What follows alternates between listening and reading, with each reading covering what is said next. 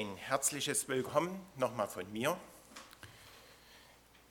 Heute ist Ostersonntag und in der Predigt soll es natürlich um die Auferstehung von Jesus Christus gehen.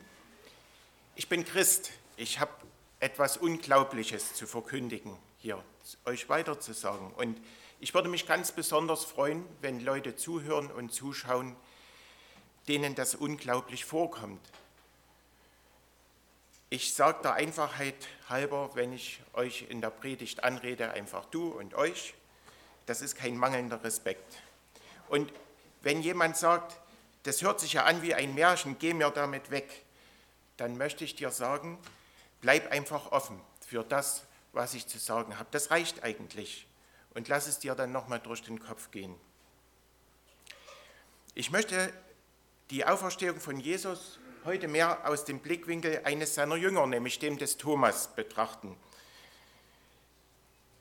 Matthias hat es gesagt, ich heiße ja auch Thomas. Meine Eltern haben mir diesen Namen gegeben und ich habe mit diesem Namen lange Zeit gehadert. Thomas ist ein Sammelbegriff, das ist kein Name. In meiner Schulklasse waren wir allein drei Thomas. Ja, äh, dann habe ich meine Eltern gefragt, warum habt ihr mich denn eigentlich Thomas genannt? Und was ich dann gehört habe, hat mich noch mehr, also hat mich eigentlich noch unruhiger gemacht oder hat mir überhaupt nicht gefallen. Meine Eltern, die fanden das sehr, sehr lustig. Also ich erzähle das kurz, das, so wie es mir meine Eltern erzählt haben. Ich war zwar dabei, kann mich aber nicht mehr erinnern. Also im Jahr 1967, als ich geboren bin, da konnte man noch nicht so einfach sagen, wird es jetzt ein Junge oder ein Mädchen. Es mussten also Namen für beide Fälle vorgesehen werden. Ein Mädchennamen gab es, Cornelia, ein Jungsnamen gab es nicht.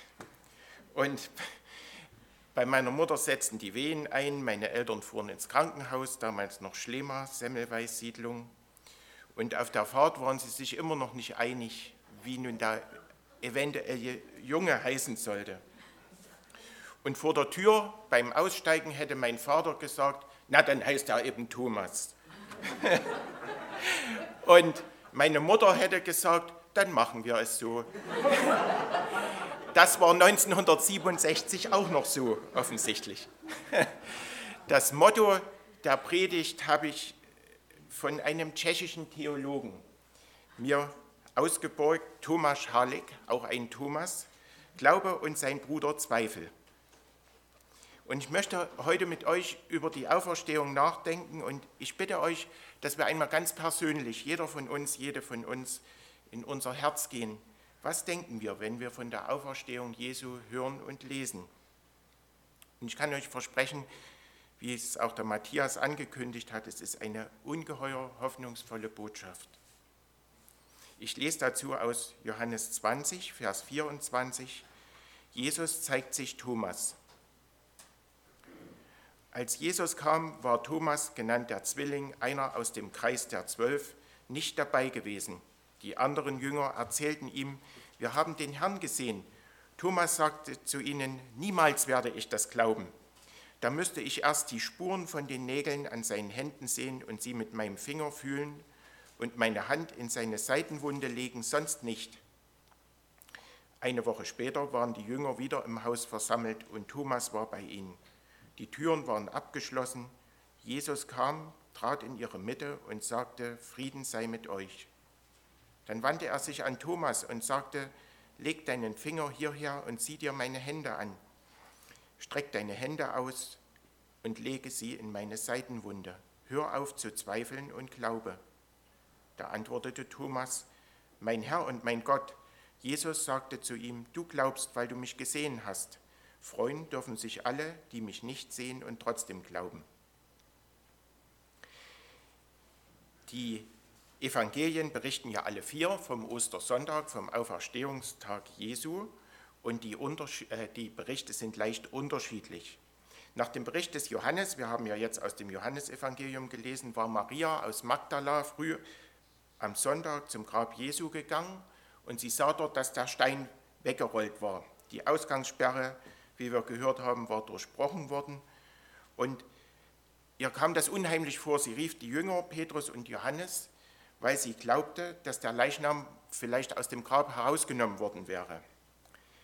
In schlechter Absicht. Und die beiden Jünger fanden das Grab leer, die gingen wieder nach Hause, die haben das nicht so richtig verstanden. Maria blieb beim Grab und weinte, weil sie dachte, dass, der, dass jetzt sie von Jesus gar nichts mehr hat, woran sie sich festhalten kann. Und da stellte sich Jesus zu ihr. Maria hat ihn aber nicht erkannt. Sie erkannte ihn dann an der Art und Weise, wie er sie angesprochen hat. Im Lukasevangelium wird berichtet, dass Jesus sich an diesem Sonntag auch mit zwei Jüngern traf, die auf dem Weg ins Dorf Emmaus waren. Sie erkannten ihn an der Art, wie er das Brot mit ihnen geteilt hat. Und am Abend des Sonntags besuchte Jesus dann seine Jünger. Den engeren Jüngerkreis, die hatten sich ängstlich eingeschlossen in einem Raum, wo sie sich immer versammelt haben. Sie erkannten ihn gleich, aber zur Bestätigung hat er ihnen seine Wunden gezeigt, damit sie sehen, ja, das ist er wirklich. Er hing am Kreuz. Und hier setzt unsere gelesene Stelle ein. Ein Jünger, Thomas, war nicht dabei, als die anderen ihm von dem Treffen dann mit Jesus erzählten, glaubte er ihnen nicht, dass sie Jesus gesehen hatten. Wer war Thomas? Er hat einen ziemlich schlechten Ruf, der ungläubige Thomas, Thomas der Zweifler. In der Bibel erfahren wir gar nicht viel über ihn. Er steht in den Apostellisten und wird wegen der Bedeutung seines aramäischen Namens als der Zwilling bezeichnet. Nur Johannes erzählt einiges von ihm. Thomas war bereit, mit Jesus zu sterben. Das kann man in Johannes 11 nachlesen. Er sagt zu den anderen Jüngern, als sie sich Sorgen machen, weil Jesus sie in Lebensgefahr bringen will, weil er wieder nach Judäa gehen will, auf gehen wir mit Jesus und sterben wir mit ihm. Es ist ein bisschen unsicher, wie man diese äh, Äußerung verstehen soll. Ich denke, Thomas war ein hoffnungsloser Pessimist. Er sah ziemlich schwarz. Aber Thomas war auch treu. Die Aussicht, in Schwierigkeiten zu kommen, hielt ihn nicht davon ab, weiter mit Jesus zu gehen. Dann erwähnt ihn Johannes noch in Kapitel 14. Dort erklärt Jesus seinen Jüngern, dass er sie verlassen wird, aber dass sie nicht verlassen sind. Er würde zurückkommen und sie zu sich nehmen. Thomas fragt nach. Er sagt, wir wissen nicht, wohin du gehst, wo, wie sollen wir dann den Weg dorthin wissen? Ein bisschen sieht so aus, ich habe lange über die Stelle nachgedacht, man kann da bestimmt verschiedener Meinung sein, als wäre Thomas tatsächlich also nicht die hellste Lampe am Kronleuchter, aber er scheut sich nicht nachzuhaken. Thomas ist nicht jemand, der einfach hinterher trottet. Äh, er hat keinen Mitläuferglauben, er will es genau wissen. Die Jünger lernen an der Stelle, dass sie die ganze Zeit schon auf dem Weg sind, nachdem Thomas dort fragt. Sie sind mit Jesus unterwegs. Und so lernen sie Gott, ihren Vater, kennen. Glaube, das wird dort deutlich, besteht im Unterwegssein mit Jesus. Und auf den Gedanken möchte ich heute dann nochmal eingehen. Die Haltung von Thomas, die kann für uns eine Hilfe sein, wenn wir in Bezug auf unseren Glauben anfangen zu zweifeln. Und in meinem Leben ist das so gewesen. Es gibt einen zerstörerischen Zweifel, einen Zweifel, der als Prinzip gelebt wird. Man will es überhaupt nicht wissen, man fühlt sich wohl damit, alles in Frage zu stellen. Den sollten wir meiden. Aber im Gegensatz dazu gibt es auch einen aufbauenden, einen konstruktiven Zweifel. Der will weiterkommen, der will einfach Klarheit erreichen. Wenn wir in diesem Sinn zweifeln, dann kann es uns helfen, am eingeschlagenen Glaubensweg festzuhalten, regelmäßig die Gemeinde zu besuchen, die Bibel zu lesen und zu beten dann reißt die Verbindung zu Jesus nicht ab, auch wenn sie angegriffen wird. Thomas ging weiter mit Jesus, auch wenn er manches nicht verstand. Und ich kann euch aus meinem Leben bestätigen, das hat mir sehr geholfen, weil es solche Phasen in meinem Leben gab. Phasen, wo ich ziemlich weit weg vom Glauben war. Und es hat mir geholfen, weiter die Verbindung zu halten. Ich habe in der Bibel vieles nicht verstanden. Viel, ich, bei manchen haben sich mir auch die Haare aufgestellt, bildlich gesprochen. Auch beten war schwierig, dann hilft es auch manchmal vorformulierte Gebete zu sprechen, aber es regelmäßig zu tun. Und ich kann, wenn es dir so geht, kann ich dich dazu ermutigen. Halt einfach die Verbindung zur Gemeinde, zu Jesus, auch wenn du manches nicht verstehst. Warum bist du mit Jesus unterwegs, wenn du Christ bist? Ist es einfach eine Gewohnheit, weil dich deine Eltern so erzogen haben? ist dir an der Gemeinde vielleicht vor allem das Netzwerk wichtig, weil dort die Menschen sind, die du schon lange kennst, mit denen du vertraut bist, wo man sich gegenseitig hilft. Das ist alles nichts Schlechtes. Möchtest du einfach deine Ruhe haben, möglichst wenig Diskussionen? Jünger wie Thomas haben eine lebendige Beziehung zu Jesus. Für sie ist nichts selbstverständlich. Und deshalb verstehen sie eben manches nicht. Aber sie verlassen Jesus nicht. Sie wollen es genau wissen. Und am Ostersonntag wird es so richtig deutlich. Thomas glaubt den anderen Jüngern nicht, dass sie Jesus gesehen haben. Es gibt so einen erzgebirgischen Ausdruck, einen entrüsteten Ausruf. Neulich habe ich das erlebt bei uns auf Arbeit. Ein Kunde war mit unserer Leistung nicht zufrieden und hat ganz entrüstet ausgerufen, also glaubst es. Ich musste, ich musste auch hinterher sagen, abgesehen von der Art, sich zu äußern, äh, hat er doch ein Stück weit recht gehabt. Man kann aus sowas lernen. Das heißt so viel, ist das denn zu glauben? Das ist ja unglaublich, das ist ja eine Zumutung. Glauben hat ein Bruder und eine Schwester, den Zweifel. Ich möchte es etwas zuspitzen. Wenn du, Matthias hat es auch schon gesagt eigentlich, wenn du niemals zweifelst, dann ist dein Glaube überhaupt nicht lebendig. Er weiß vielleicht manches, aber er erlebt überhaupt nichts. Wer lebendig ist, wer in einer Beziehung lebt, und das wissen wir ja alle auch, wir leben ja in irgendwelchen Beziehungen auch mit Menschen, der wird manchmal innerlich durchgeschüttelt. Und deshalb ist es nicht einfach, an die Auferstehung Jesu zu glauben.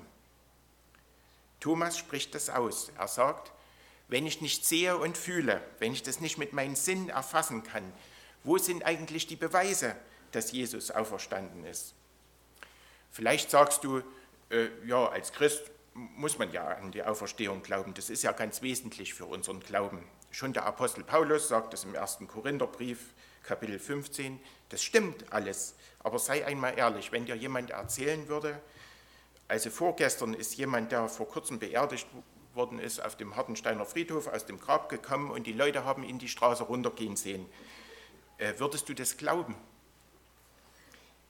Ich würde sagen, du glaubst es nicht. Und warum nicht? Eine Auferstehung aus den Toten gehört eben einfach nicht zu unserem Erfahrungshorizont. Es ist relativ einfach zu glauben, dass wenn es einen allmächtigen Gott gibt, er sowas bewirken kann.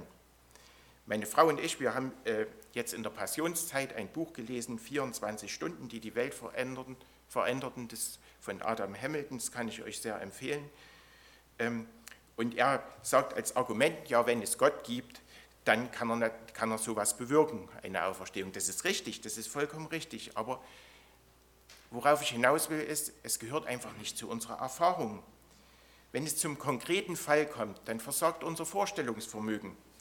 Wir waren zwar schon bei mancher Beerdigung dabei, aber einen Auferstandenen haben wir alle noch nicht gesehen. Und das war natürlich auch zu der Zeit so, als Jesus auf der Erde lebte die Geschichte, ich habe das ja schon manchmal in meinen Predigten gesagt, die ist wenig glaubhaft, äh, dass die Menschen waren halt früher primitiv, geistig irgendwie ein bisschen beschränkt, noch nicht aufgeklärt und dann haben die halt solche Sachen geglaubt. Und heute ist es nicht mehr möglich, so wird es uns ja manchmal erzählt. Vielleicht haben die Menschen damals geglaubt, das weiß ich nicht, dass die Erde eine Scheibe ist oder sich die Sonne um die Erde dreht, aber die haben auch noch keinen Auferstandenen gesehen. Sowas konnten die auch nicht glauben. Und Thomas zeigt uns, an unwahrscheinlichen Ereignissen zu zweifeln, ist völlig normal. Er kannte Jesus gut und konnte es trotzdem nicht glauben. Übrigens wird ja auch in den Evangelien von den anderen Jüngern berichtet, dass sie das auch nicht glauben konnten am Anfang. Und das Schöne ist, auch Jesus findet den Zweifel normal.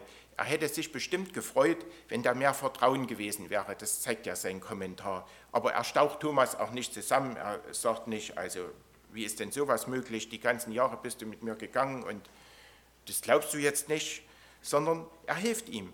Jesus gibt ihm die Beweise. Er geht darauf ein.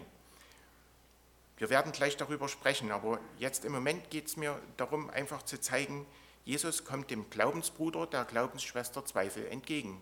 Er weist Menschen die Zweifel nicht ab, sondern er kommt ihnen entgegen und versucht ihnen zu helfen. Und genau das macht er auch mit mir und mit dir. Und Deshalb wollen wir jetzt im ersten Teil einfach mal über die Beweise und Indizien sprechen, die es für die Auferstehung Jesu gibt. Die Evangelien berichten von einem leeren Grab. Die ersten Zeugen waren Frauen und das Zeugnis von Frauen, das galt damals nicht so viel wie das von Männern. Deshalb holten die Frauen die Jünger zu Hilfe. Diese hatten aber auch nicht mit dem leeren Grab gerechnet. Es wird ausdrücklich gesagt, dass sie das Geschehene noch nicht vollständig begriffen haben. Dann wird berichtet im Matthäusevangelium, dass den Jüngern von den Behörden Leichenraub nachgesagt wurde. Also es war ja eine peinliche Angelegenheit für die politische Führung, dass da das Grab leer war und dass sozusagen die Ausgangssperre durchbrochen worden war. Und dann haben sie eine Geschichte erfunden, die lag ja nah, also die Freunde von Jesus, die haben ihn da rausgenommen und deshalb ist er weg. Den Soldaten, die das Grab zu bewachen hatten, den drohte Bestrafung. Aber es zeigt, das Grab war tatsächlich leer, der Körper von Jesus war verschwunden. Die Tücher, mit denen der Leichnam eingewickelt worden war, die lagen dort äh, fein ordentlich noch in dem Grab. Und das wäre wohl kaum der Fall gewesen, wenn andere Personen ihn dort herausgeholt hätten. Heute wird manchmal behauptet, Jesus ist eben im Geist seiner Jünger lebendig geblieben und deshalb kann man sich die Auferstehung so vorstellen. Aber die Evangelien berichten von einem leeren Grab. Der Leichnam war nicht mehr da. Und zwar mit einer solchen Zurückhaltung, dass das sehr glaubwürdig ist. Es wird nicht verschwiegen, dass dieses leere Grab selbst bei den Anhängern, Nachfolgern von Jesus zu schweren Irritationen geführt hat, dass sie das nicht verstanden haben. Sie waren nicht etwa gleich begeistert und haben gedacht, oh, jetzt werden wir Jesus gleich treffen, sondern sie konnten das selber nicht richtig begreifen. Und sie setzten sich dem Vorwurf aus, Betrug begangen zu haben, was auch offen angesprochen wird. Und das wäre einfach nicht der Fall, wenn diese Geschichte erfunden worden wäre.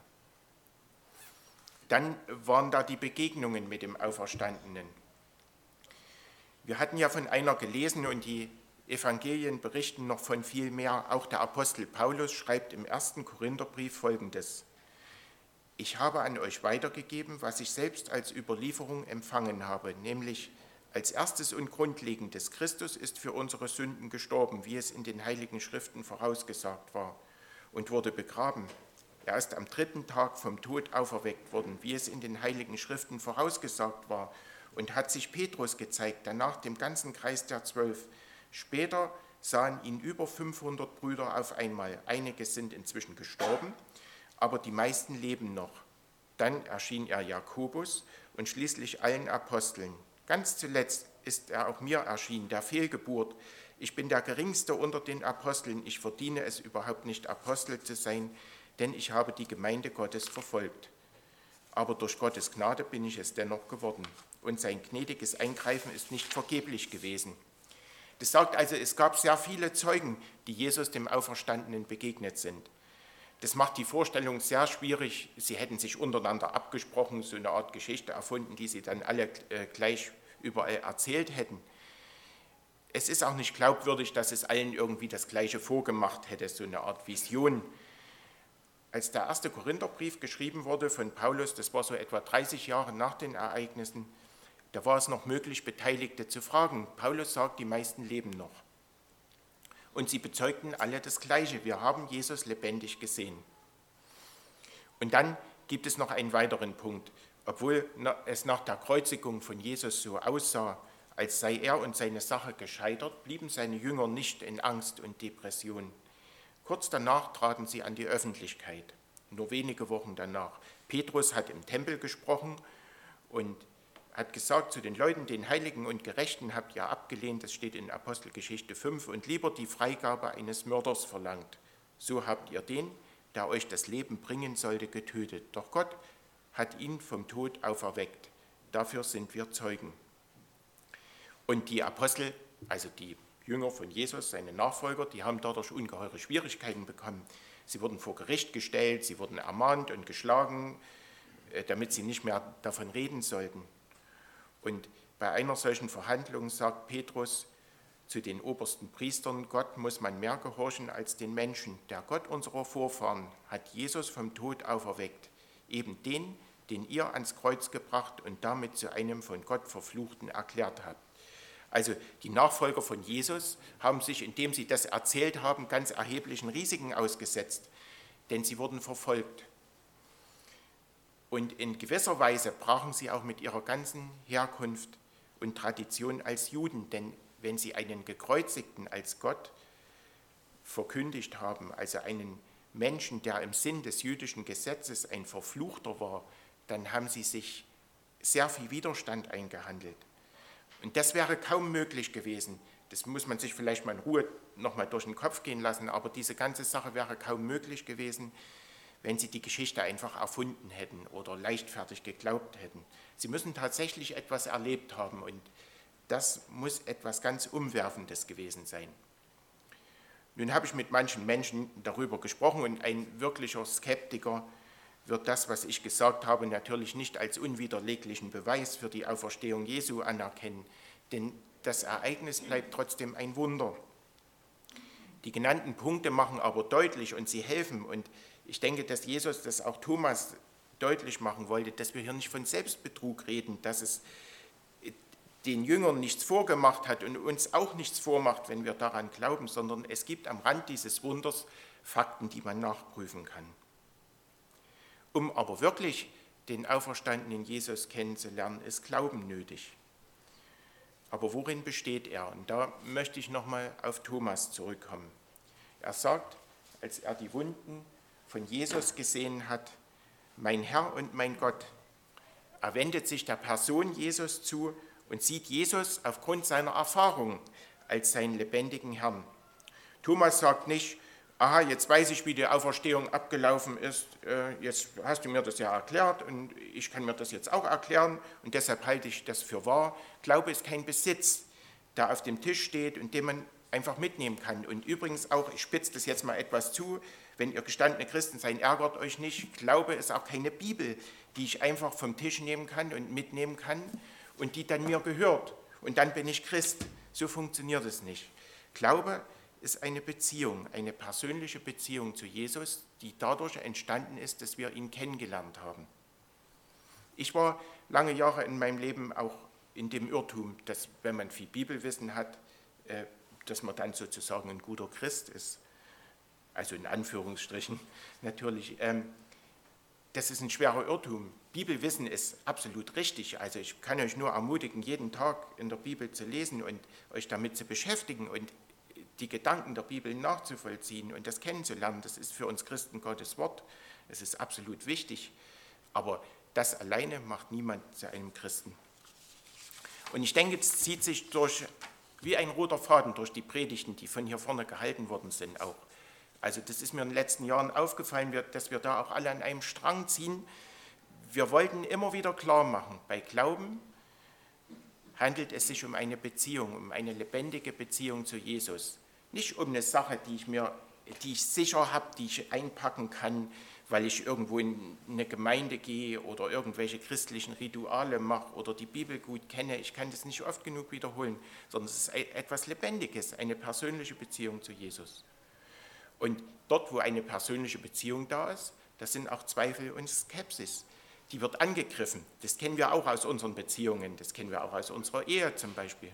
Und da kann es helfen, in diesem Punkt über die Hände und die Seite von Jesus nachzudenken und seine Wunden anzuschauen, die Thomas berühren durfte. Die Geschichte unserer Welt, die ist kein Liebesfilm, sondern ein totales Drama. Vielleicht sagst du, das stimmt ja überhaupt nicht. Es gibt so viel Schönes. Das stimmt, es gibt sehr viel Schönes, wir erleben viel Schönes und dafür können wir total dankbar sein. Aber wir wissen ganz genau, dass diese Welt eine verwundete, eine kranke Welt ist, auch wenn es uns gut geht. Gerade in Zeiten wie jetzt, wenn alles wieder unsicherer wird, dann merken wir, auf welch dünnen Eis wir gehen. Auf einmal werden wieder Dinge denkbar, von denen wir dachten, die betreffen uns nicht. Aber wir wissen natürlich, dass die in anderen Ländern dieser Welt schon immer und schon längst gang und gäbe sind und täglich passieren. Gewalt und Krieg, die ganze Palette menschlicher Gemeinheiten sind möglich. Und dazu kommen unsere ganz persönlichen Tragödien, die jeder erlebt in seinem Leben, mehr oder weniger. Angefangen von Krankheiten, über schwierige menschliche Beziehungen bis hin zu wirtschaftlichen Problemen und vieles anderes mehr. Und das alles zeigt uns, wie unvollkommen, wie beschädigt diese Welt ist. Und ob wir das wollen oder nicht, das kommt noch dazu. Wir sind an unserem Platz mitverantwortlich dafür. Wir sind Teil dieser Verstrickung. Wir tun anderen Menschen weh, obwohl wir das oft gar nicht wollen. Wir richten Schaden an, obwohl wir das oft gar nicht wollen. Wir zerstören Beziehungen, obwohl wir das eigentlich nicht wollten. Und die Bibel nennt diesen Zustand, in dem wir leben, die Sklaverei der Sünde. Und sie zeigt uns auch einen ganz konkreten Maßstab, man, woran man das sehen kann, was da konkret passiert. Und das sind die zehn Gebote vom Sinai, die, also die zehn Gebote im Alten Testament. Man braucht sie nur zu lesen, sein persönliches Leben mal damit zu vergleichen und vielleicht dazu noch die Erläuterung von Jesus in der Bergpredigt, dann wird es noch einen Zacken schärfer. Und dann äh, einfach mal zu gucken, wie läuft es in meinem Leben ab, was ist da. Und dann sieht man schon, wie weit wir uns von Gott entfernt haben und warum die Zustände auf der Welt so sind, wie sie sind. Und in der Kreuzigung Jesu, die ja die unmittelbare Ursache für seine Wunden ist, zeigt sich dieser Zustand in einer totalen Vergrößerung. Jesus war ein Mann, der Kranke heilte, für Verachtete eintrat, der tief mit der Not der Menschen mitempfunden hat. Und er hat den Hass der Selbstgerechten und Privilegierten auf sich gezogen.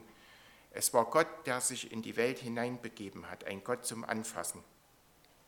In Jesus hat sich Gott völlig den Menschen zugewandt. Was mit ihm gemacht wurde, woran wir vorgestern gedacht haben am Karfreitag, wie er abgelehnt, verspottet, gefoltert, hingerichtet wurde, das gibt uns ein realistisches Bild dieser Welt und ihres Zustandes. Natürlich verdrängen wir den Gedanken, ich auch, wir können nicht ständig mit solchen Gedanken leben, aber uns ist es allen klar. Ich, ich denke, ihr wisst, wovon ich rede. Wir brauchen nur Nachrichten zu schauen oder irgendwas und schon steigt, steigen uns wieder die Bilder auf, die uns sagen, ja, so ist das. Jesus hat, als er so leiden musste, in den Kategorien eines frommen Juden gedacht. Und er konnte nachvollziehen, was das Alte Testament sagt. Er hat am Kreuz Psalm 22 gebetet, mein Gott, mein Gott, warum hast du mich verlassen? Warum hilfst du nicht, wenn ich schreie? Warum bist du so fern? Mein Gott, Tag und Nacht rufe ich um Hilfe, doch du antwortest nicht und schenkst mir keine Ruhe. Doch ich bin kaum noch ein Mensch, ich bin ein Wurm, von allen verhöhnt und verachtet. Wer mich sieht, macht sich über mich lustig, verzieht den Mund und schüttelt den Kopf. Übergib doch deine Sache dem Herrn, sagen die Spötter. Der kann dir ja helfen, er lässt dich bestimmt nicht im Stich, du bist doch sein Liebling. Jesus hat an sich selbst erlebt, was bei manchen Menschen der Grund für ihren Atheismus ist. Als er um Hilfe schrie, hat sich Gott nicht gemeldet, er blieb stumm. Und diese Verlassenheit, das war der tiefste Punkt, das Allerschlimmste. Und wenn du Atheist bist, wenn du das alles nicht glauben kannst, dann denk einmal darüber nach, dass wir hier von einem Gott reden, der dich total verstehen kann, der seine Arme aufmacht, obwohl du überhaupt nicht an ihn glauben kannst, der das nachempfinden kann, dass du seine Gegenwart nicht spürst. Das möchte ich dir an dieser Stelle sagen, das ist ganz wichtig. Und genau dieser Gott, der selbst den Weg des Leidens geht, ist der Gott, der, unser, der, uns aus unserer Gefangenschaft befreien kann. Das ist nicht ein ferner Gott, zu dem ich mich mit meinen eigenen Anstrengungen hinbemühen muss, sondern er hat sich mitten unter die Menschen gestellt. Das ist der Karfreitag. Das haben wir uns vorgestern wieder klar gemacht.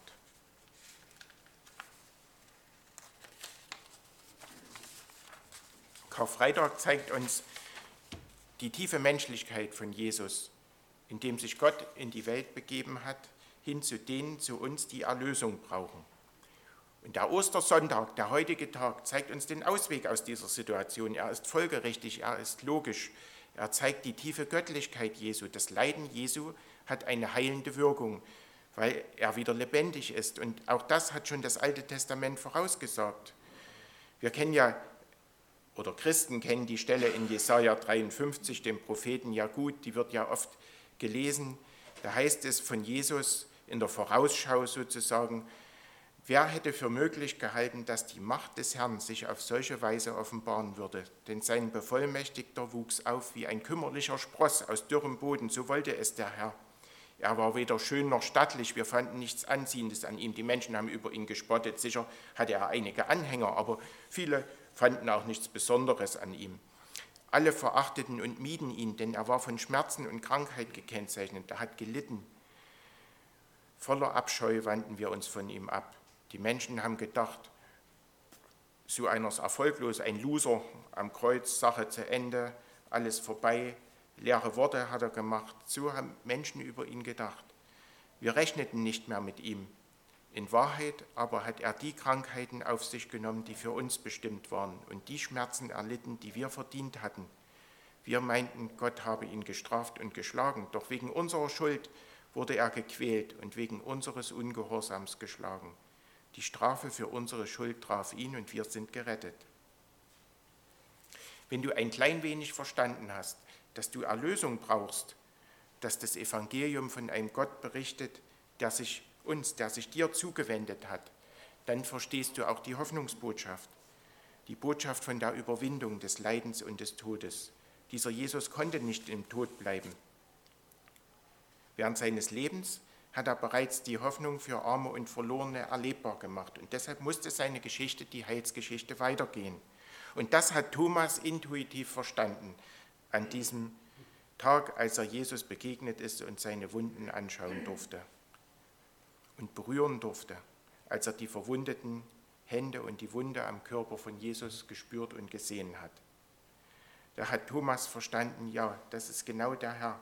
Es war nötig, diese Wunden waren nötig. Und deshalb ist er jetzt auch lebendig. All das ist kein Beweis für den Verstand. Es ist Glauben nötig.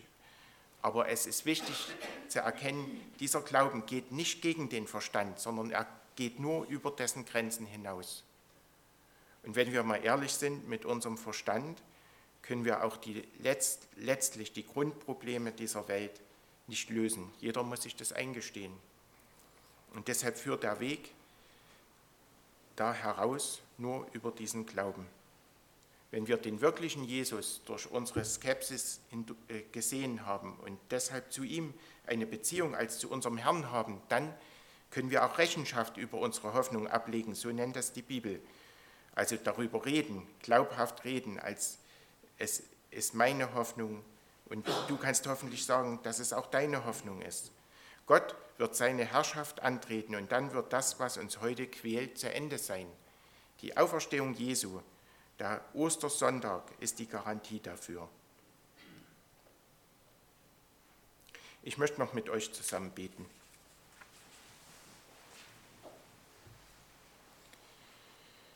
Herr Jesus Christus, wir danken dir für das, was du uns am Ostersonntag mitteilen willst. Ich lebe und auch ihr werdet leben, auch ihr sollt leben.